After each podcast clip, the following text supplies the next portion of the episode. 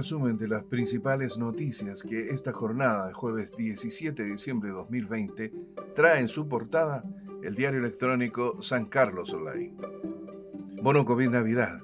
¿Qué comunas recibirán un pago mayor? ¿Y cuáles son los montos del beneficio? El gobierno anunció este miércoles que adelantará el pago del bono COVID Navidad, que se le entregará a más de 3 millones de familias, según las cifras oficiales. Si bien estaba presupuestado que el 21 de diciembre comenzara el pago de este beneficio, el Ejecutivo aclaró que a partir de este jueves algunos podrán recibirlo. El lente que ha plasmado la historia gráfica de Ñuble, postulado al Premio Municipal de Arte de Chillán. El fotógrafo y reportero gráfico Marcelo Carrasco estuvo este miércoles en el programa Noche Informativa de San Carlos Online hoy ha sido propuesto al Premio Municipal de Arte de la Municipalidad de Chillán, con gran apoyo de la comunidad ñublencina, que ven en Marcelo Carrasco un destacado fotógrafo que ha difundido la región de Ñuble en sus más variadas facetas.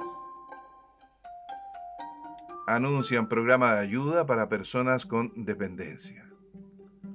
Un programa que permitirá brindar servicios de atención domiciliaria a cargo de kinesiólogos, psicólogos, podólogos y terapeutas ocupacionales, beneficiará a 71 adultos o personas con dependencia severa y moderada en la provincia de Punilla. El programa será implementado por el municipio local tras la firma de un convenio por 103.655.138 pesos, suscrito con la Ceremi de Desarrollo Social y Familia de Ñoble por denuncia de destrucción de evidencia, la justicia ordena vigilar la ex colonia Dignidad.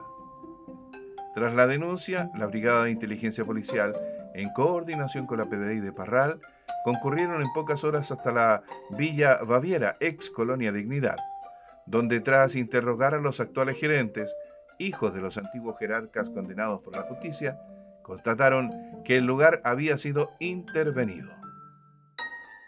Tras rehabilitación, 10 monitos del monte fueron reintegrados a su hábitat natural.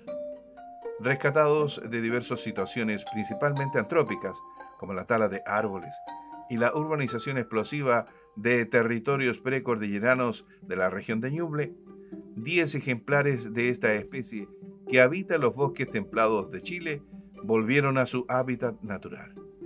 Es importante destacar la labor de los profesionales del Centro de Rehabilitación de Fauna Silvestre UDEC Ñuble, que entregaron su tiempo y conocimientos para el cuidado adecuado de esta desconocida especie. Hasta aquí el resumen de las principales noticias de esta jornada de jueves 17 de diciembre de 2020, consignadas en el diario electrónico San Carlos Online.